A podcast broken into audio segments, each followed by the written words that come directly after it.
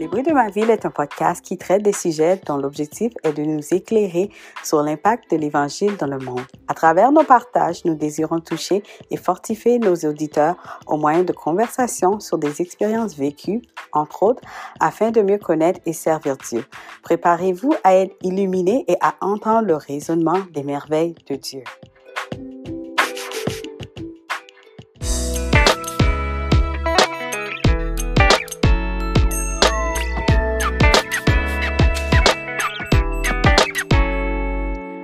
Bonjour à tous, je suis contente d'être avec vous aujourd'hui. Nous sommes ensemble pour un autre épisode des bruits de ma ville. Donc aujourd'hui, mon invité est actif dans son milieu. Je l'ai vu chanter à un événement auquel j'ai été cet été. Ensuite, j'ai pu regarder un atelier qu'elle a présenté sur la santé mentale et elle a aussi partagé son propre témoignage. Je suis honorée d'avoir Marie-Anne Drouin avec moi aujourd'hui. Bonjour Marianne, comment ça va? Allô, ça va super bien. Très, très contente d'être avec toi aujourd'hui. Super, moi aussi, je suis contente de t'avoir. On va, euh, on va échanger, on va parler d'un sujet d'actualité auquel mm-hmm. font face plusieurs personnes dans notre société. Et aussi, euh, on va parler de, du concert dont, où je t'ai vu euh, chanter et toutes les belles choses qui se sont passées cette année. Oui. Oui. Donc, euh, parle-moi un peu de toi et euh, comment tu as fait ta rencontre avec Chris? Hmm. C'est une très bonne question. en fait, euh, moi, je suis née dans une famille chrétienne. donc, mes parents allaient à l'église, étaient croyants. C'était déjà quelque chose de, de, présent dans ma famille. mais c'est vraiment plus en ben c'est ça, dans le fond, j'avais six ans quand j'ai donné ma vie au Seigneur. Donc, euh, j'étais très jeune, euh, mais c'est ça, j'ai grandi dans l'Église. Donc, pour moi, euh, c'était c'était naturel de, de, de, d'avoir une conversation avec Dieu puis d'être en relation avec lui. Donc, j'ai grandi à Gatineau, je viens de la région. Et puis, j'ai quatre sœurs, donc on est cinq filles chez moi. Wow. Euh, ouais, mais euh, mes soeurs et moi, on est encore très proches. On est, euh, on parle presque tous les jours et puis on a une belle relation. J'ai une belle relation avec mes parents aussi. Et puis, c'est ça, dans le fond, euh, j'ai grandi dans l'Église, donc je me suis impliquée aussi très jeune euh, dans l'Église. J'aimais m'impliquer euh, autant petite que je pouvais être là, avec l'école du dimanche, aider les professeurs. des fois, il y avait des petits, des petits temps de louange avec l'éducation chrétienne. Et puis, je m'impliquais à ce niveau-là aussi. Déjà très jeune, j'aimais la musique et j'aimais chanter. Et mes parents sont aussi des musiciens et chanteurs. Donc, on avait déjà ces valeurs là d'inculquer. On avait des temps de louange à la maison aussi avec moi, mes soeurs, mes parents. Donc, c'était vraiment une culture qui était euh, très présente chez moi. Donc, c'est comme ça que j'ai rencontré Christ. Et puis, c'est ça, aujourd'hui, ben, je suis une femme de 36 ans, euh, je suis célibataire, je suis entrepreneur, euh, j'ai mon ma business de service administratif. Euh, donc, euh, c'est ça. On va pouvoir en parler un petit peu là, dans les prochaines questions, mais euh, en gros, là, c'est mon introduction. une très belle introduction et j'ai vraiment aimé le fait de savoir que aussi la musique, c'est dans ton sang. Ça veut dire ça vient de la famille. Oui. Est-ce que tes sœurs aussi jouent des, des, instruments? Oui, en fait, il y en a une qui joue du piano, euh, une autre euh, joue la guitare. Euh, elle a une, une, qui était en concentration musique à l'école au secondaire. on chante toute la gang. On est tous, on a tous le talent de, de chanter. donc oui, c'est ça. C'est une musique, une, une famille artistique Artistique, c'est ça. Je voulais savoir comment a été ton enfance et ton adolescence? Oui, bien en fait, euh, il y a eu comme du beau et du moins beau dans les deux. J'imagine que c'est l'histoire de tout le monde aussi, mais euh, pour ce qui est de, mon histoire, c'est ça, comme j'ai eu une, enfance euh, très, très choyée au niveau de l'amour de, de, de, ma famille, de mes, de mes grands-parents surtout, qui avaient une ferme et puis que pour j'étais presque là tous les week-ends, donc j'étais en, contact avec la nature, les animaux. Euh, ma grand-maman était enseignante, donc elle m'apprenait plein de choses. Elle était très, j'étais la première petite fille de la, famille, donc encore là, c'était, j'étais un peu la chouchou. Là, j'arrivais le premier bébé là parmi les adultes, donc euh, il y avait beaucoup de joie et d'amour euh, à ce point-là. par contre, j'ai quand même, euh, vers l'âge de 6 ans, j'ai euh, eu ma première crise d'épilepsie. Euh, donc, ça, ça a été assez majeur pour mes parents comme choc, là, évidemment, pour de trouver son enfant là, en, crise épileptique. C'était vraiment quelque chose. Et, et donc, c'est ça, il y a eu des traitements qui ont été commencés à cet âge-là. Et et puis, j'ai aussi, pas longtemps après ça, eu une bactérie au niveau des intestins. Donc, ça aussi, ça a pris du temps avant qu'on diagnostique ça. Donc, il y a eu beaucoup, beaucoup de visites à, l'hôpital, des tests et toutes sortes de, d'examens médicaux pour trouver ce que j'avais. Donc, il y a vraiment eu comme... Euh, et puis tout ça ne veut pas m'emporter de l'anxiété assez rapidement, vu que c'était quand même des choses assez marquantes. Euh, donc, c'est ça. ça a été... Euh, il y a eu un mélange de super belles choses, mais aussi de choses qui étaient plus éprouvantes là, au niveau et anxiété. en grandissant, il y a eu l'adolescence et à, l'âge, on peut dire un peu jeune adulte, jeune femme.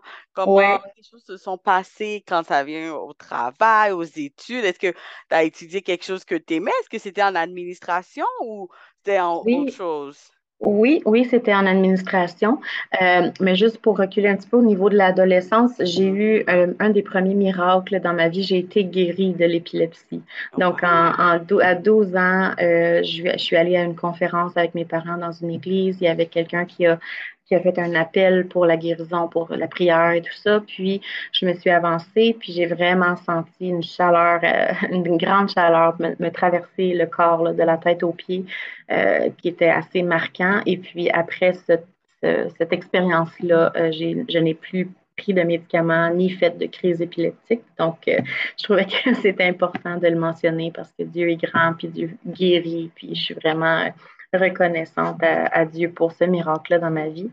Mhm. Euh, et puis, euh, c'est ça. Donc, après, oui, effectivement, euh, après le secondaire, je suis allée étudier, j'ai fait un DEC en bureautique. Donc, c'était trois ans au cégep de l'Outaouais à étudier l'administration. Donc, c'est le domaine que j'ai fait après. J'ai eu un contrat euh, à la Banque du Canada. Après, mon, dans mes stages, c'est là que j'ai fait, euh, j'ai fait mon stage. Et puis ensuite, on va faire un contrat, et puis un autre, et puis un autre. Et puis, j'ai été neuf ans et demi à la Banque du Canada euh, pour, en tant qu'adjointe administrative. et puis ensuite, j'ai travaillé pour un, un, bureau de services financiers. Puis ensuite, je suis travailler un petit peu à l'hôpital Montfort dans un poste de police et finalement dans ma propre business là aujourd'hui que, que je travaille toujours dans l'administration, mais à mon compte. À ton compte. Euh, après toutes ces expériences, euh, pourquoi tu as décidé de travailler à ton compte? Est-ce que c'est quelque chose auquel tu rêvais toujours ou euh, c'est quelque chose que Dieu a mis sur ton cœur? en fait, c'est arrivé un peu d'une façon peut-être pas naturelle de, de, la plupart des gens qui, qui s'ouvriraient leur entreprise. Euh, en fait, c'est ça, c'est que j'ai euh, une chose, une, histoire, une, euh, un point marquant de mon histoire, c'est que c'est ça, à 23 ans, je me suis mariée. Et puis, j'ai, j'ai eu donc une relation avec, j'ai eu un, mariage qui a duré neuf ans et demi. Et malheureusement, je me suis, on, s'est divorcé en 2019. Donc, euh, ça, c'est un gros, euh, un gros morceau pour dire en parenthèse comme ça. Là. Mais euh, bon, on pourra peut-être en, en, jaser un petit peu plus tard dans l'entrevue. Mais bref, c'est suite à ça que j'ai finalement euh, retourner travailler pour lui. En fait, c'était lui que j'ai travaillé là, pendant des années euh, en étant son épouse. Et par mm-hmm. après, euh, j'ai été comme réengagée par lui, mais c'était à mon compte. Donc, mm-hmm. c'est comme ça que ça a commencé. Et par après, j'ai eu une offre d'une amie, une coach. En fait, c'était comme un peu ma thérapeute. Puis, elle, elle, se cherchait une adjointe aussi. Donc, là, ça, la deuxième partie de ma business a été avec elle. Et puis, euh, oui, c'est ça, dans le fond, euh, ça a été euh, quand j'étais avec mon ex-conjoint, lui, c'était à son compte aussi, puis on, ensemble, on a vécu beaucoup de, de, conférences ou de, ou de développement personnel ou des choses comme ça qui m'ont vraiment, vraiment donné la, la piqûre pour le, l'entrepreneuriat. J'ai vraiment aimé le, le mindset, puis le, le grandir, puis de, de, d'aller dans d'élargir la zone de confort, désolé. Euh, ouais, donc d'élargir la zone de confort, d'arriver à trouver euh, euh, comment euh, juste avancer dans la vie en défaisant un peu des mentalités limitantes et tout ça. Donc, ça m'a vraiment apporté à, être attirée vers l'entrepreneuriat et puis c'est pour ça que je suis encore là aujourd'hui. Encore là. Mais c'est beau de voir aussi des femmes dans l'entrepreneuriat aussi parce que c'est bien, c'est quelque chose que, que je vois que les, les, jeunes femmes ou les femmes aiment faire aussi, être à leur propre compte et puis euh, mm-hmm. euh, voir leur réussite, c'est bien aussi. Oui, vraiment. Donc, euh, tu, tu, nous disais que à l'âge de 23 ans, tu t'es mariée, donc tu étais une jeune femme. Donc, on va dire, tu t'es mariée et puis la vie maritale a commencé. Donc, pour toi, pendant ces, ces années-là, est-ce que les choses se sont bien passées? Est-ce que c'est lors de ça que, que est venu certains problèmes après? Oui, exactement. Donc, il euh, euh, faut dire que c'est ça. J'ai euh, je me suis mariée à 23 ans, je me suis mariée rapidement. On s'est rencontrés euh, en 2009, en, février, puis en juillet de la même année, on était mariés. Euh, je sais qu'il y a des gens qui se marient rapidement, puis ça dure des années, des années, puis gloire à Dieu pour ces, gens-là. Malheureusement, ça n'a pas été mon cas. et puis, mais c'est ça, on s'est rencontrés jeunes, donc on s'est mariés, et puis trois mois après le mariage, euh, j'ai fait ma première, ma première dépression. Donc, euh, j'étais vraiment euh, en choc là, un peu de toute cette nouveauté-là, puis de la rapidité auquel les choses s'étaient passées. Puis, puis pourtant, durant la planification de mariage, puis durant le, dating et tout ça, j'étais vraiment super bien, très heureuse. Je voyais comme la vie en rose, comme on peut dire. Mm-hmm, mm-hmm. Euh, mais c'est ça, en rendu dans le mariage, il y a eu des choses, des choses qui ont ressorti. Puis euh, c'est ça. Donc, j'ai euh, puis ma santé mentale a, été très affectée. Aujourd'hui, euh, avec euh, un recul, je vois que oui, c'est ça, ça a été rapide. Ça aurait peut-être pu euh, prendre un petit peu plus de temps pour mieux se connaître ou juste comme s'adapter un peu plus à, la vie à deux. Mais bon, la vie a fait son cours. Mais oui, c'est ça. Donc, je me suis mariée à 23 ans. J'ai fait ma première, j'ai eu ma première dépression à 23 ans. Euh, ça a été assez marquant pour moi parce que justement, c'était, j'avais déjà eu des gens près de moi qui avaient fait des dépressions, mais c'était la première fois que ça m'arrivait à moi. Euh, donc, j'étais, euh, étant ayant grandi dans l'Église, ayant vu les personnes proches de moi euh, traiter la dépression comme étant seulement quelque chose qu'on qu'on vit entre Dieu et nous, qu'on vit peut-être entre peut-être quelques frères et sœurs qui peuvent prier tout ça, mais vraiment aucune autre aide là, extérieure. Euh, pour moi, c'était mon background, c'était mon bagage euh, de référence et tout. Donc, je m'en allais euh, dans cette direction-là aussi. J'avais très peur de, de chercher de l'aide de, de, psychothérapie ou de médication ou, ou toutes ces, ces, alternatives qui ne sont pas nécessairement chrétiennes, entre guillemets, dans le sens qu'il y, y, a beaucoup de comment je peux dire, il y a beaucoup d'opinions divergentes par rapport à ça. Et j'en suis très consciente, puis je suis pas là pour faire un débat sur ça, rien, mais mm-hmm, mm-hmm. je, raconte un peu ma réalité là, quand, quand j'ai vécu ça. Euh, donc, c'est ça. Dans le fond, vu que je travaillais dans un endroit aussi qui était assez, euh, tu sais, j'étais à la Banque du Canada à cette, à cette époque-là, puis euh, donc on demandait un certain suivi, là, vu que j'étais en arrêt de travail quand je quand j'ai fait mes dépressions. Donc, ma première dépression, j'étais en arrêt de travail et on a demandé un peu, tu sais, comme une évaluation et tout ça, puis un un suivi là, pour voir que, je me prenais en main, si on peut dire ça comme ça, parce que euh, c'était important pour eux d'avoir ça, cette information-là. Mm-hmm. Donc, bref, j'ai été encouragée là, de, de, et référée vers euh, des psychologues et puis euh, ça m'a apporté beaucoup d'anxiété parce que justement, je ne savais pas trop à quoi m'attendre. C'était de l'inconnu pour moi de parler à quelqu'un qui n'avait pas la foi de problèmes euh, que j'avais et tout. Donc, finalement, j'ai cédé. Là, je suis Et puis, je suis très contente d'y être allée. Pour, euh, pour être honnête avec toi, euh, j'ai c'était une certaine délivrance d'une anxiété que j'avais qui n'était pas réel. C'était comme parce que c'était de l'inconnu, puis parce que j'avais peur de, de, me faire influencer à, aller à l'encontre de ma foi ou d'aller à l'encontre de, euh, de, ce que, de mes convictions et tout ça. Mais ça a été vraiment le contraire. Je vous dirais que euh, de, de, consulter, ça a été pour moi j'ai eu des clés là, pour, pour traiter l'anxiété, pour traiter la dépression. j'ai eu de la médication aussi qui m'a été mm-hmm. prestée. Encore là, c'était toujours quelque chose qui m'était très qui me faisait hésiter, qui me faisait douter, qui me faisait me demander est-ce que c'est un manque de foi si je prends de la médication, puis je me fie pas seulement à la guérison divine et tout. Donc, il y a eu beaucoup, beaucoup d'émotions qui ont été euh, gérer euh, à ce moment-là dans ma vie.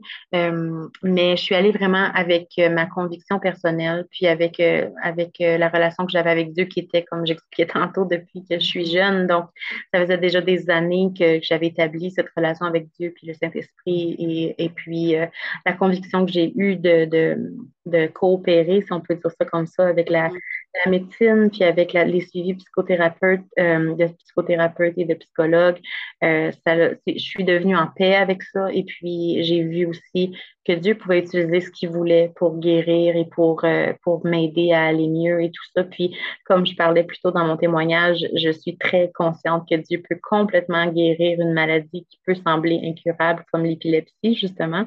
Donc, je, je sais, je crois au Dieu de miracles et au Dieu qui peut complètement transformer la santé de quelqu'un du jour au lendemain. Mais j'ai appris avec ma santé, mentale, ma santé mentale qui a été affectée que c'est possible aussi que Dieu utilise d'autres moyens, puis que, euh, que Dieu a quand même créé les, gens avec leur intelligence et tout ça, donc les thérapeutes, les psychothérapeutes, les, peu importe la science jusqu'à un certain point, euh, j'ai pas senti que ça m'affectait dans ma foi, à part ma, crainte que ça l'affecte ma foi, mais un coup que je suis passée par-dessus ça, euh, j'ai vraiment vu que ça m'empêchait vraiment pas d'être proche de Dieu, puis d'encore plus euh, être mieux, c'est dans ma mm-hmm. tête, dans mon mémoire et tout. Donc, euh, ça, ça, a été vraiment comme une libération à plein de niveaux pour moi là, de, de, de coopérer avec ces traitements-là. Ces traitements-là, OK, d'accord. Je voulais savoir, c'est comme si on retourne en arrière, comment tu as su que tu étais dépressif et comment cela a affecté comme ta famille, tes amis, euh, ton couple? Est-ce que les gens étaient là? Est-ce que les gens comprenaient?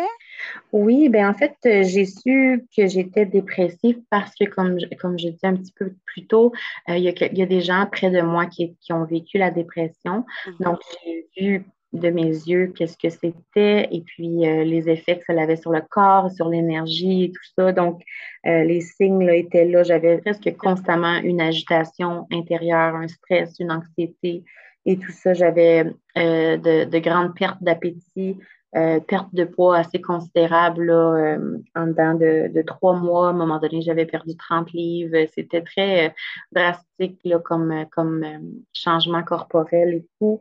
une perte d'intérêt à socialiser, une perte d'intérêt à sortir de la maison. c'est ça, beaucoup de fatigue. Je dormais beaucoup, beaucoup, dormais des longues heures de, durant la nuit, puis dans le jour, je faisais des siestes. Euh, beaucoup de tristesse, de, de, désespoir par un jusqu'à un certain point parce que euh, la façon que moi je l'ai vécu, euh, ma foi, j'ai pas perdu comme de, de j'ai pas perdu de vue un peu ma foi. J'ai pas perdu de vue du tout le, ma relation avec Dieu. Je vivais de la détresse, je vivais de la tristesse, mais il y avait quand même ma conviction très, très, très forte et inchangeable en dedans de moi, que Dieu était là, puis qu'il avait, avait le dernier mot, si je peux dire ça comme ça, dans ma vie. Oui, oui. Mm-hmm, mm-hmm. Euh, donc, c'est ça, je me sentais pas moi-même dans, cette période-là, dans le sens que justement, je suis quelqu'un de social, de très amicable, de, très euh, joyeuse, qui fait, de, qui fait des jokes, qui, fait, qui, qui aime l'humour et tout ça. Et puis, dans mes périodes dépressives, j'avais moins cet aspect-là de moi était vraiment plus euh, dans l'ombre, disons. Euh, donc oui, c'est quand, quand tu demandes au niveau de, de, mon entourage, ma famille, mes amis, euh, oui, ils offraient leur aide, leur support, les gens étaient là pour moi, ça c'est aucun doute là-dessus. C'est plus moi des fois qui répondais pas à ces demandes-là, pas, pas, tout, pas toutes, mais ça m'arrivait de pas vouloir des fois sortir puis aller, aller les voir ou répondre à leurs invitations. Euh, ou même parfois même parler au téléphone, ça devenait euh, un défi pour moi, ça devenait euh, comme un, un poids parce que je ne savais pas quoi dire, je vivais comme la détresse, puis c'est ça, c'était pas c'était pas évident pour moi de, de, socialiser dans, dans cette période-là. Je voulais savoir, la santé mentale, c'est un sujet dont on parle beaucoup. quels sont les préjugés que tu as peut-être entendus, euh, Mhm. soit dans le milieu chrétien ou euh, hors dans le monde, on peut dire, euh, à Mhm. propos de la santé mentale? Ouais, donc ben, les préjugés, c'est euh, Euh, il y en a plusieurs, mais je vais adresser certains qui me viennent euh, à cœur. Donc, peut-être un des préjugés ou un des, de ce qu'on pense que c'est d'avoir une dépression, c'est qu'il y en a qui pensent que c'est très visible. Il y en a qui pensent que c'est très, si tu vas voir la personne qui est constamment dans une tristesse ou une noirceur, puis malgré que, comme je disais tantôt, c'est ce que je vivais quand j'étais vraiment euh, dans la profondeur de la dépression, mais quand la dépression s'installait doucement, puis que c'était le début, euh, j'avais euh, aux yeux de mes collègues de travail, de ma famille, de mes amis, personne n'aurait pu savoir ce que je vivais à l'intérieur de moi. Donc, la dépression peut être très sournoise, puis peut être être quelque chose qui s'installe tout doucement, puis la personne qui le vit peut le ressentir. Euh, donc, c'est important d'être à, l'écoute de son corps puis de voir les signaux. Euh, mais l'entourage, à moins que tu sois très, très proche de la personne puis que tu vois vraiment clairement qu'il y a comme un changement, mais euh, des fois, le, préjugé peut être, ou le, la, fausse perception peut être de, penser que la personne va être très, ça va être très visible, les signes de la dépression. Donc, je dans le fond, c'est un peu pour conscientiser les gens que s'il y a quelqu'un de proche de vous que vous sentez que euh, peut-être qu'il était juste un petit peu moins euh, enjoué ou euh, l'intérêt vers les autres, etc., de, de peut-être porter une petite attention particulière à la personne, puis juste montrer au moins que vous êtes là pour elle, puis que vous offrez votre oreille si elle a besoin de parler. Donc Mhm. ça, ça serait une chose que je voudrais un peu conscientiser les gens. Euh, au niveau du tabou euh, ou des préjugés dans l'Église, surtout, ben, c'est un peu comme je parlais tout à l'heure au niveau de la consultation psychothérapeutique ou euh, d'une psychologue ou d'un psychiatre. J'ai remarqué beaucoup de résistance, puis même de- des gens proches de moi qui ont refusé certains diagnostics ou certains traitements parce que il y a, comme pour eux, c'était comme pas possible que ça soit ce diagnostic-là qui aille, euh, vu leur foi ou vu leur, euh, leur relation avec Dieu et tout ça. Puis c'était, euh, pour moi, ayant vu et ayant vécu ça près de moi comme ça, euh, c'est comme si ça allait été, euh, la personne avait accepté un peu le diagnostic ou avait comme vu que c'était vraiment ça qu'elle avait. Je crois que ça aurait aidé la personne, premièrement, à arrêter de, de se condamner ou arrêter de penser que c'est elle qui, qui gère pas bien ses pensées ou qui, euh, qui renouvelle pas ses pensées avec la parole de Dieu assez souvent ou des choses comme ça. Il y a beaucoup de, de pression qui est mise sur la personne qui refuse de croire que, que ça peut être un problème de santé mentale. Je ne dis pas que c'est le cas dans, tous les, dans toutes les situations, mais pour quelqu'un qui se fait vraiment euh, diagnostiquer avec ça, euh, c'est euh, pour moi, en tout cas, c'est important de, de, oui, de mettre ça en prière, puis oui, d'aller avec ses convictions, bien évidemment, mais de ne pas écarter automatiquement la possibilité que ce soit un problème de santé mentale. Euh, fait que moi, ce serait, euh, ce serait ça un peu que j'aimerais mettre de la lumière, puis mettre, ou au moins conscientiser les gens, ou les, les, leur mettre la puce à l'oreille, que, tu sais, c'est ça, si, euh, si c'est vraiment un problème de santé mentale qu'on a, puis moi, le, le diagnostic que j'ai eu en 2019, c'était le trouble de bipolarité. Donc, euh, j'ai après les j'ai fait cinq dépressions majeures là, de, de, dans, dans les dix ans de mon mariage, là, justement. Euh, et puis, c'est seulement après ces dix ans-là qu'on m'a diagnostiqué avec la, le, le, trouble de la bipolarité. Et puis, pour moi, ça a expliqué des choses, ça a expliqué mes comportements, plus que d'être comme un, un joug ou un, c'est comme une sentence, là, on dirait que qu'on a quand on se fait donner un diagnostic. Pour moi, c'était plus ça l'expliquait, puis comment mon corps pouvait fonctionner, le débalancement chimique qui pouvait se passer dans ma tête, puis de coopérer avec les traitements, ça, ça rend ma vie euh, tellement plus belle, puis ma relation avec Dieu est loin d'être euh, médiocre. Au contraire, c'est, je me sens, euh, je me sens euh, vraiment en santé, en bonne santé spirituelle, puis comme, comme on va on a parlé un petit peu, là, il y a plein de choses qui se sont passées dans ma vie cette année, de très positives. Puis Oui.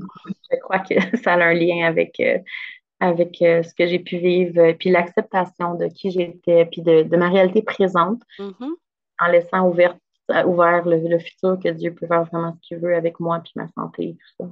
Oui. Oui, ça c'est vrai, c'est un bon point.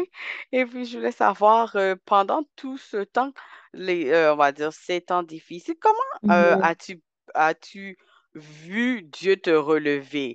On va dire peut-être vers la fin. Comment tu as vu Dieu te relever? Je sais que tu chantes, que tu as pu faire d'autres choses cette année, mais Mhm. avant tout ça, comment tu as vu Dieu te rebâtir? Hmm, c'est une très bonne question qui, qui me fait du bien à l'âme de penser à ces moments-là parce que euh, en 2020, c'était ma, ma, ma- la dépression la plus majeure que j'ai faite, je peux dire. Euh, j'ai, j'ai eu des pensées suicidaires, j'ai eu euh, des, des vraiment des, des, des symptômes ou des, des choses que j'avais pas vécues dans mes euh, dépressions d'avant. Euh, et j'habitais seule dans, dans un, appartement et tout ça. Donc, c'était éprouvant de vivre ça comme ça en pleine pandémie aussi. Donc, euh, tu sais, je peux, peux pas nécessairement aller où je veux, quand je veux, tout ça, avec les, avec les, restrictions et tout. Donc, malgré cette pression-là et, ce, et ces, euh, ces moments de noirceur-là, j'ai vraiment senti euh, l'Esprit de Dieu m'accompagner puis me, soutenir. Puis euh, un peu comme l'histoire des pas dans le sable, où est-ce qu'il y a un temps où est-ce qu'on est porté par Jésus, puis que c'est pas parce qu'il nous laisse seuls qu'il y a les traces toutes seules dans le pas, dans le, le sable, mais c'est parce qu'il nous tenait dans ses bras. Puis c'était vraiment ça l'image de, de ma vie en 2020. Euh, j'étais en arrêt de travail pendant huit mois. Et puis, euh, j'ai passé des jours, certaines journées au complet, là, couchée sur mon, mon divan, puis j'avais de la louange qui jouait là, du matin au soir. Euh, puis je, je me levais pas, là, je, comme je tournais d'un bord et de l'autre de mon, de mon divan, mangeant quelques petites collations ici et là, mais c'était vraiment, c'est comme si c'était une saison où est-ce que je baignais complètement dans la présence de Dieu, dans la louange, dans le repos. Euh, puis petit à petit, puis semaine après semaine, euh, le Seigneur me rebâtissait, me, me donnait euh, l'espoir tranquillement de, de m'en sortir, mais euh, c'est ça, un jour à la fois, une guérison à la fois, puis Dieu pour, a pourvu là, tout le long, tout le long de cet arrêt de travail-là, Dieu a pourvu financièrement, euh, pour ma santé, pour euh, les, les amitiés. J'ai, eu des amis très, très précieuses qui ont été là pour moi comme, comme jamais dans ma vie, puis que euh, ça m'a marqué vraiment beaucoup. Euh, donc, c'est ça, cette, ce huit mois-là, c'était comme un, c'est ça, c'était comme un, un temps où j'ai complètement baigné dans la présence de Dieu, puis j'ai vu Dieu me relever, puis euh, vraiment me rebâtir comme après le, la grande tristesse et dépression suite euh, au divorce et tout ce que les, les- le bouleversement que ça m'a causé. Euh, j'ai vu vraiment Dieu complètement me restaurer. Donc, j'ai tellement de reconnaissance quand je pense à, à ce temps-là de ma vie. Oui.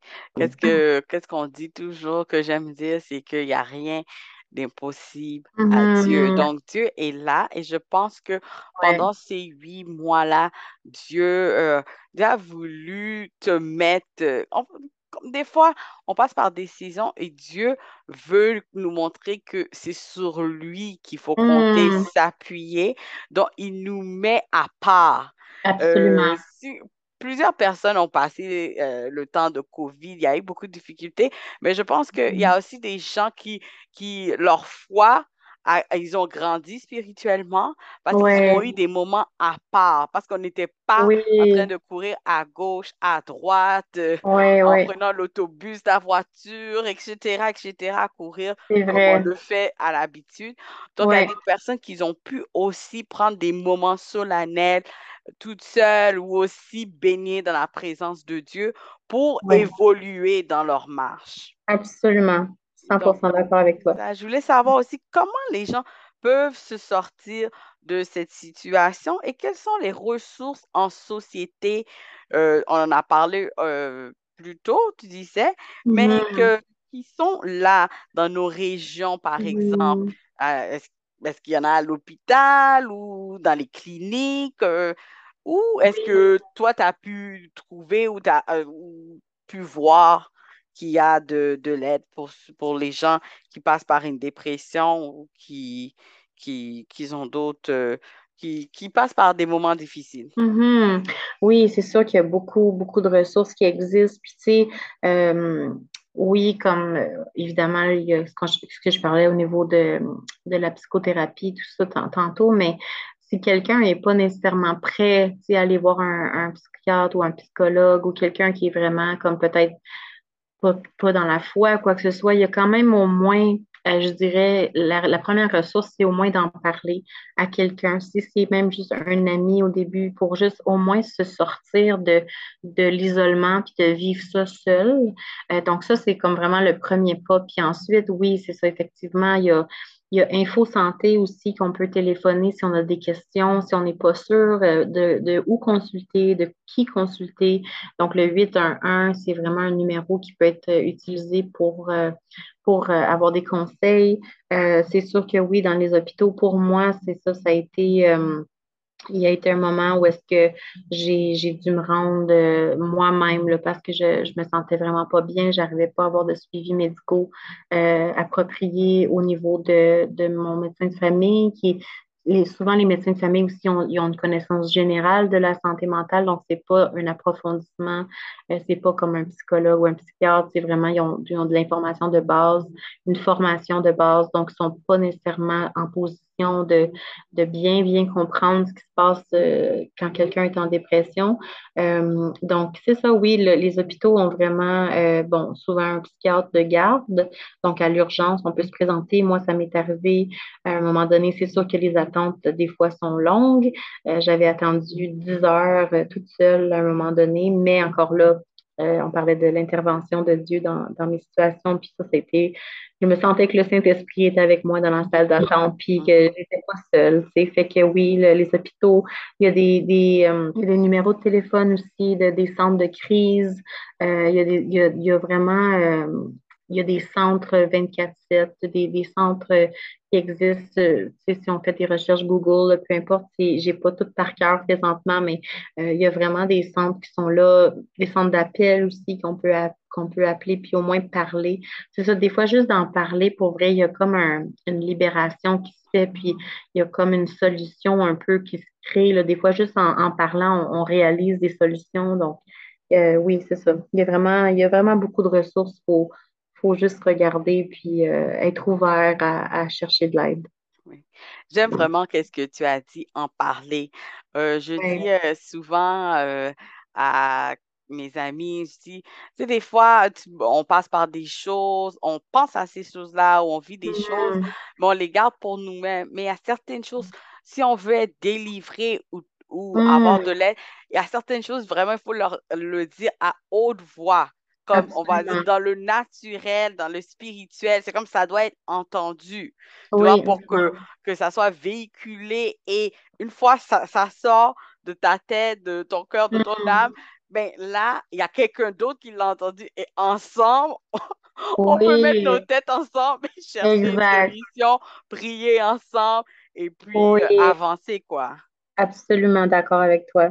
Il y a vraiment une puissance dans, dans, dire les choses, dans la confession, dans même les versets qu'on lit ou quoi que ce soit, tu sais, que l'Éternel est mon berger, je ne manquerai de rien, toutes ces choses-là, de le dire verbalement, tu sais, Dieu a créé la terre en, en disant que la lumière soit, la lumière fût. Il n'a pas juste pensé, il l'a dit.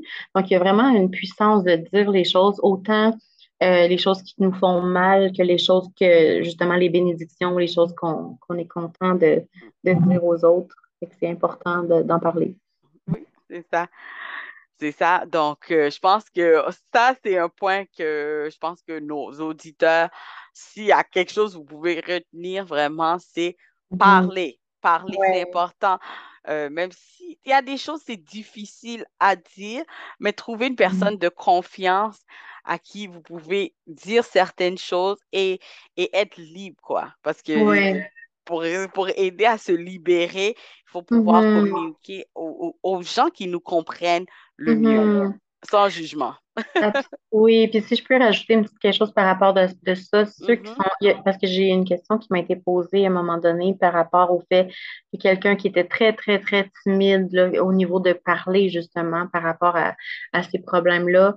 Euh, donc, il me demandait un peu un truc ou peut-être une façon de, de, de débloquer un peu la gêne pour en parler. Puis, euh, j'ai suggéré d'écrire, si ça peut être ça la première étape, d'écrire les pensées au moins, puis de, de le mettre sur papier. Puis là, au lieu de juste comme se lancer dans, dans les mots, puis que des fois tu vas dire quelque chose que tu voulais pas dire ou tu, bloques dans ce que tu dis, mais au moins de l'avoir écrit avant, ça, ça, déjà là, c'est aussi un, un- début du déblocage là, pour le communiquer. Oui, super. Un très bon truc.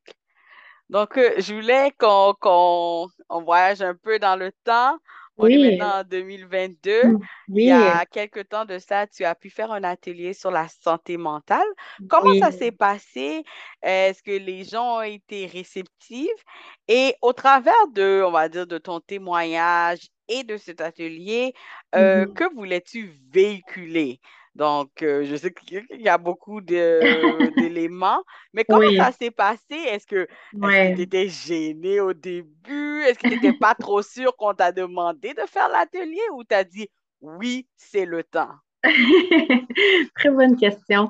Euh, j'ai, non, pour vrai, j'ai pas refusé aussitôt qu'on m'a demandé euh, de, de participer à faire un atelier. J'étais très, très emballée de, de partager mon histoire, puis de, de, parce que justement, un peu, qu'est-ce que je voulais véhiculer, c'est, surtout euh, de, de, de, de, donner un message d'espoir. Tu sais, comme je parlais tantôt, j'ai, le diagnostic de bipolarité depuis, euh, depuis déjà deux ans, un peu plus que deux ans. Donc, euh, il y, a des gens qui vivent avec des diagnostics ou, ou au moins, peut-être pas des diagnostics, mais des problèmes de santé mentale, puis qui ils se voient peut-être limités dans ça, qui voient qu'ils perdent un peu espoir peut-être dans l'avenir ou ils, vivent beaucoup d'anxiété sur euh, comment ils peuvent euh, avoir une vie normale et avoir quand même euh, avoir aussi un, un, trouble de santé mentale. Donc, mon, mon objectif était vraiment d'en parler tout simplement, euh, ouvertement de mon histoire, de mes convictions.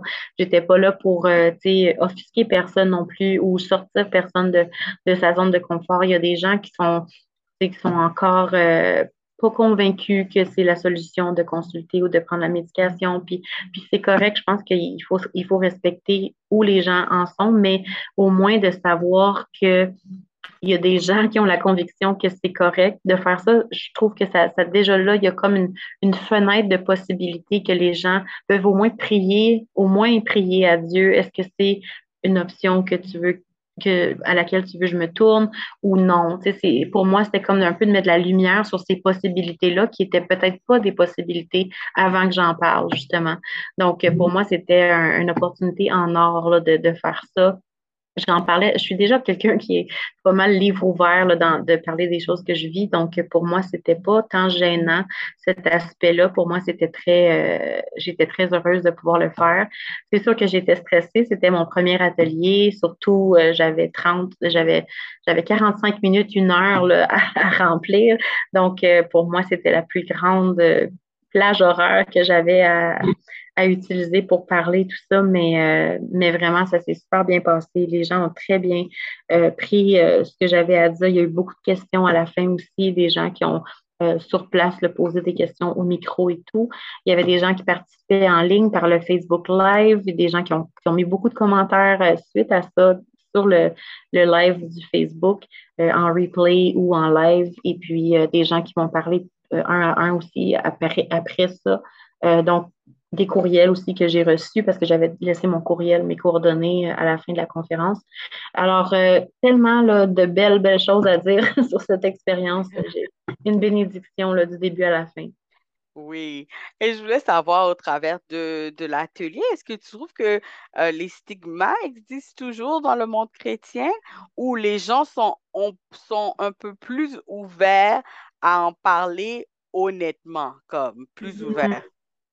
Ben, je dirais qu'il y a encore des stigmas parce que justement, euh, après la conférence, il y a une personne seulement qui m'a dit, euh, qui m'a posé la question de Ah oui, tu acceptes ton diagnostic, puis genre euh, comme si aurait- comme si selon la perspective de la personne, euh, j'aurais dû le refuser, un peu comme dans le nom de Jésus, refuser quelque chose qui n'est est pas de Dieu selon certaines personnes.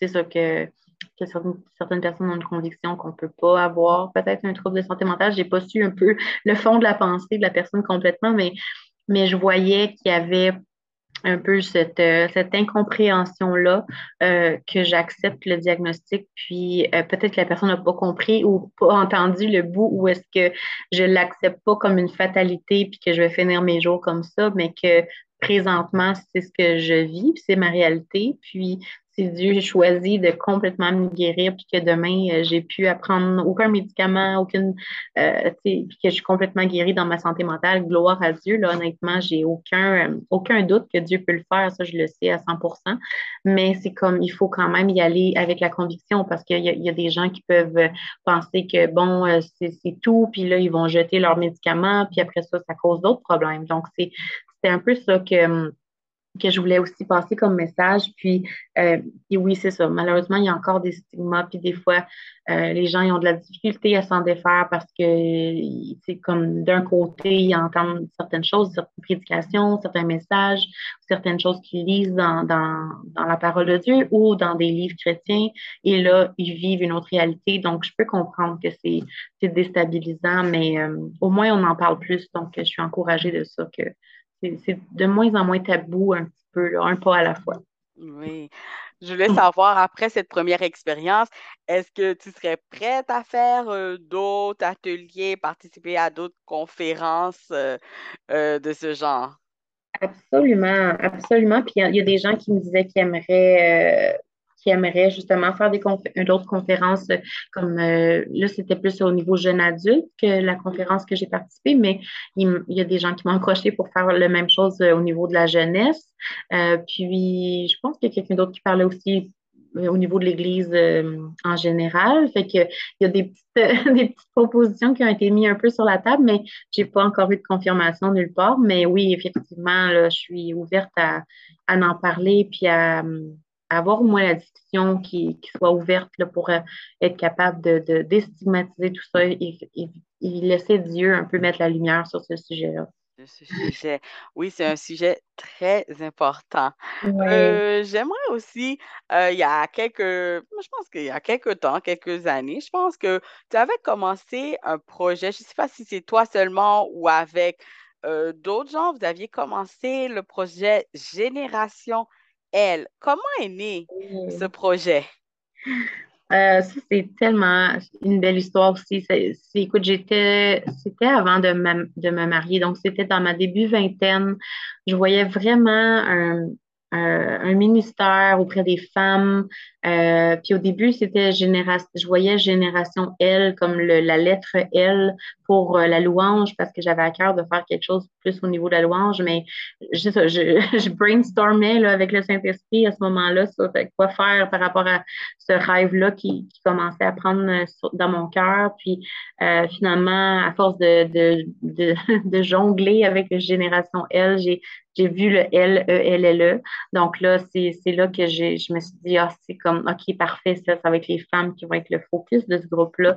Puis euh, je voyais juste comme une communauté de femmes qui, euh, qui, qui échangeaient ensemble, qui, euh, pour s'encourager, pour vivre la foi en communauté. Puis entre femmes, il y a comme aussi une certaine euh, une certaine dynamique qui est différente que quand c'est mix. Et puis, c'est ça, comme je disais au début de, l'entrevue, je suis euh, la plus vieille d'une famille de cinq filles, donc j'ai été entourée de femmes toute ma vie. Euh, je me suis impliquée aussi dans le ministère des femmes, dans mon église. j'ai eu beaucoup d'amis, beaucoup plus d'amis de filles que d'amis de gars dans ma vie. Donc, donc, je, trouvais qu'il y avait comme un besoin puis une belle opportunité de rassembler les femmes. Donc, en 2013, j'avais ouvert le, un peu le, projet à mon église. Donc, c'était en personne. Les femmes venaient à l'église. Il y avait des ateliers. Il y avait comme un peu de, des temps de partage ou de, de socialisation, de fraternisation et tout. Et euh, après ça, ça devenait un petit peu plus complexe. Les, les femmes étaient moins disponibles, puis ça devenait aussi beaucoup de, de, logistique pour, euh, pour le, temps donné. Et puis aussi, ma santé mentale a pris un tournant un peu euh, difficile en 2014, donc on a dû cesser le projet. Et puis, c'est en 2017, 2018, pardon, que j'ai recommencé le, le, projet de Génération L, mais plus en ligne. Donc là, c'est là que j'ai ouvert la page Facebook de Génération L et puis que je me suis associée avec euh, trois autres femmes euh, qui ont, euh, avec qui on faisait des entrevues, qu'on faisait des articles des fois de sur différents sujets, toujours en amenant la foi, ou des fois juste un peu plus léger, là, parlant de différentes activités ou des choses à faire en famille, avec les enfants et tout. Donc, ça, ça a évolué au niveau euh, plus euh, euh, réseaux sociaux en 2018. Et c'est ça, ça a continué. en fait, c'est ça, cette année, on, est encore, on est rendu à notre quatrième saison. Donc, pour l'instant, c'est ça. Normalement, je commence la saison euh, en septembre, mais là, euh, ça va plus aller en 2023. Là, je me donnais un petit peu la saison de l'automne pour. j'ai des nouvelles choses que Dieu a mis sur mon cœur, puis je voulais prendre un, un temps pour les mettre en place, mais, mais définitivement, là, en janvier, ça, ça va continuer. Puis, c'est aussi une façon d'avoir des ressources en français pour les femmes parce qu'il y a beaucoup, beaucoup de ressources en anglais sur différentes choses, des journaux de, des journaux de dévotion, euh, des enseignements, des livres et tout ça. Il y a beaucoup, beaucoup de matériel en anglais. Et puis, euh, je voulais apporter aussi des, des ressources en français pour les femmes. Donc, euh, ça a été, ça a été un des besoins que, que je voulais adresser avec ça. Avec ça. Wow, c'est un très beau projet. J'ai vraiment hâte de voir ça en 2023. Oui, merci. Avec cette année de 2022, tu as participé à des événements, euh, l'atelier. Euh, Dieu a ouvert des portes. Comment tu as vécu tout cela? Est-ce que tu étais un peu surprise ou tu as dit, ah, je suis prête? J'étais prête parce que j'ai commencé, comme, comme j'expliquais, l'année 2020, c'était très, très éprouvant. 2021, euh, j'allais mieux, mais c'était encore euh, pas parfait, disons. Euh, mais j'ai vraiment, en, j'ai vraiment commencé l'année 2022 dans la présence de Dieu. J'étais à mon piano, seule chez moi, dans la louange, le 31 décembre 2020, 2021. Puis je louais Dieu euh, comme dans le changement d'année pour arriver en 2022. Puis j'étais dans une joie, dans une paix. J'étais comme vraiment en communion avec Dieu, puis le remerciant de cette nouvelle année qui me, qui me permettait d'entrer euh, dedans. Et puis, euh, Dieu m'avait dit en 2021 que d'oublier les choses du passé, qu'il ferait une chose nouvelle. Et puis, euh, et puis 2022, c'était vraiment ça. C'était de la nouveauté, beaucoup de nouveautés, mais de la nouveauté vraiment pour la gloire de Dieu, puis pour faire une différence dans la vie des gens, puis pour moi, me remettre un peu dans, dans le dans l'avant-plan un peu dans certaines choses, dans le champ, dans les ateliers, euh, et dans différents projets. Euh, donc, euh, c'est ça. C'était comme une année où ce que Dieu a décidé là, de, de, de, faire éclore des choses, puis euh, de me faire, c'est ça, être, être mis à l'avant dans, dans certaines occasions. Puis j'ai été juste vraiment bénie de toutes ces opportunités-là. Oui, et puis quand tu as dit pour être mise en avant, je me rappelle au concert, euh, donc, quand tu as commencé à chanter, après, euh, les gens ont commencé à t'accompagner aussi. Certaines personnes connaissaient aussi le chant. Donc, j'avais trouvé que c'était un très beau moment, comme un, moment paisible. Parce qu'il y a eu beaucoup de gens qui ont chanté des chants euh, rythmiques. Mais là, c'était plus calme. On dirait que chaque personne prenait mmh. les paroles pour eux-mêmes, tu vois. Donc, j'ai trouvé que c'était un, un très beau moment, une belle mmh. atmosphère et c'était vraiment un bon temps pendant l'été. Donc, euh, l'été, c'est là que les gens sortent, tu vois. Oui, Donc, euh, je pense que c'était une belle opportunité et je pense que mmh Dieu ouvre les portes au bon moment. Absolument d'accord avec toi. Puis Dieu, euh, c'est ça, Dieu nous fait renaître de nos cendres. Là. Tu sais, Dieu, Dieu ce qui était mort, il l'amène à la vie, puis il, fait, il nous fait vivre vraiment des choses nouvelles. Puis je pense qu'il ne faut pas perdre espoir quand on passe à travers des vallées ou des, moments de plus de, de noirceur, de ténèbres. Euh, la nuit ne dure qu'un temps, mais quand le matin arrive, la lumière est complètement là, puis c'est merveilleux. Mmh, c'est sûr. Je voulais savoir, euh, tu nous as parlé de Génération L pour 2023, mmh. mais est-ce qu'il y a d'autres projets que tu aimerais entreprendre pour la nouvelle année? Et j'ai toujours 3 millions de projets en tête. C'est très rare que je me dis que je suis en année sabbatique, disons. Oui, oui. Euh, c'est sûr que j'ai rien de, de confirmé comme tel, mais, euh, mais la disposition de mon cœur, euh, c'est vraiment de, de laisser pleine, c'est un peu de, de laisser pleine direction à Dieu, de m'apporter dans, les endroits qu'il veut, puis d'ouvrir les portes qu'il veut, puis je me mets disponible. C'est ça qui est vraiment ma, ma disposition de cœur, c'est euh, de laisser euh, Dieu m'apporter dans les, dans, comme justement le, concert de Morija, l'atelier, euh, tout ça, j'ai pas cherché à, à, participer à, ces choses-là. On, c'est les gens qui sont venus vers moi. Fait que c'est sûr que oui, des fois, on peut, on peut aller à la recherche de, des opportunités, mais euh, j'ai vraiment à cœur de, de, de me concentrer, euh, je te dirais, sur, euh, sur vivre aussi ma relation avec Dieu. Là. Pour le reste, le, dernier trimestre de 2022, je le vois vraiment comme une consécration, puis un peu être mise à part, que Dieu vraiment fasse son œuvre en moi, puis m'apporte les ressources que j'aurais besoin pour que justement en 2023, ça soit comme un débordement de, cette, euh, de ce temps dans la présence de Dieu, puis de, des talents qui vont en ressortir. C'est sûr que j'aimerais ça peut-être euh, enregistrer certains chants, certaines compositions que j'ai faites. Donc ça, ça pourrait être euh, un projet pour 2023. mais pour le reste, bon, on parlait de, conférences tantôt, donc c'est ça, je laisse ça un peu euh, les gens que j'ai vus à date savent que, que, je suis ouverte à, parler de la santé mentale ou quoi que ce soit. Donc, c'est ça. Je laisse Dieu vraiment euh, m'apporter dans la direction qu'il va choisir pour moi. Oui. C'est ça, c'est juste ça qu'on peut faire. Et puis, je sais qu'il entend les, les, cris de nos cœurs. Donc, Amen. Absolument. il, nous prépare. Donc, je, comme tu disais, tu fais partie d'une église locale à Gatineau. Comment es-tu impliquée dans ton église? Oui, donc euh, c'est l'église évangélique Source de vie. Euh, oui, je suis, c'est ça, c'est la même église que je vais depuis que j'ai quatre ans. Donc, ça fait déjà euh, une trentaine d'années que je vais là. Et puis maintenant, je, suis, je suis impliquée dans le, ministère de la louange. Donc, je dirige la louange quelques fois par mois, puis je joue du piano. donc, c'est mon implication en ce moment en ce moment.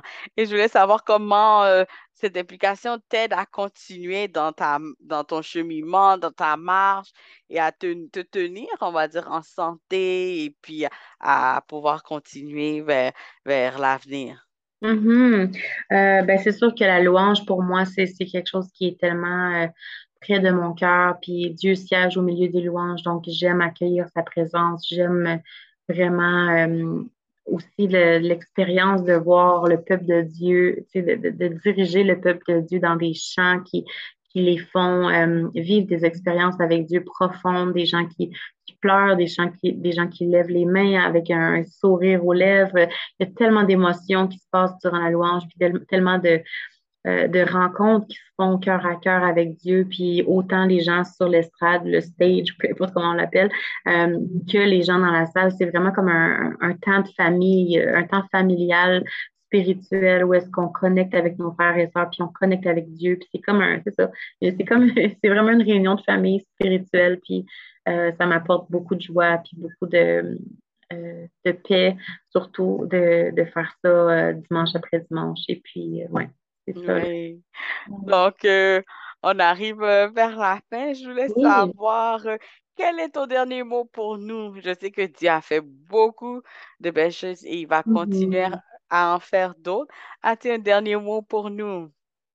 Oui, ben c'est ça. Ce serait juste d'encourager les gens, un peu un petit rappel tantôt, de parler quand on a besoin, quand on vit des choses difficiles, quand on a des questions, de pas laisser, euh, de ne pas juste être dans le mijoter dans nos pensées, puis essayer de trouver les choses par nous-mêmes. Dieu nous a créés pour être en communauté, puis en fraternité, puis les gens sont autour de nous, puis ils sont là pour nous écouter. Je ne dis pas qu'il faut s'ouvrir à n'importe qui, mais que Dieu vous mette quelqu'un à cœur, à qui parler, de, de, faire confiance à Dieu, que la personne aussi va, être, va rester discrète avec les informations données.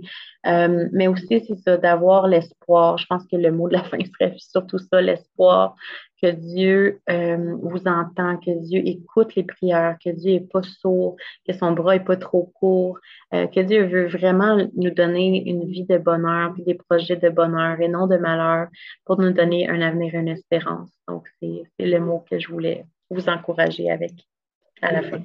Ben, je voulais te dire merci beaucoup, Marianne, euh, d'être passée, faire résonner ton histoire au micro euh, de cette émission Des bruits de ma ville et j'ai vraiment hâte de voir la suite pour toi. Merci infiniment pour euh, l'opportunité. Je suis très reconnaissante que tu m'aies contactée. Bienvenue. À très bientôt. Oui, bye bye.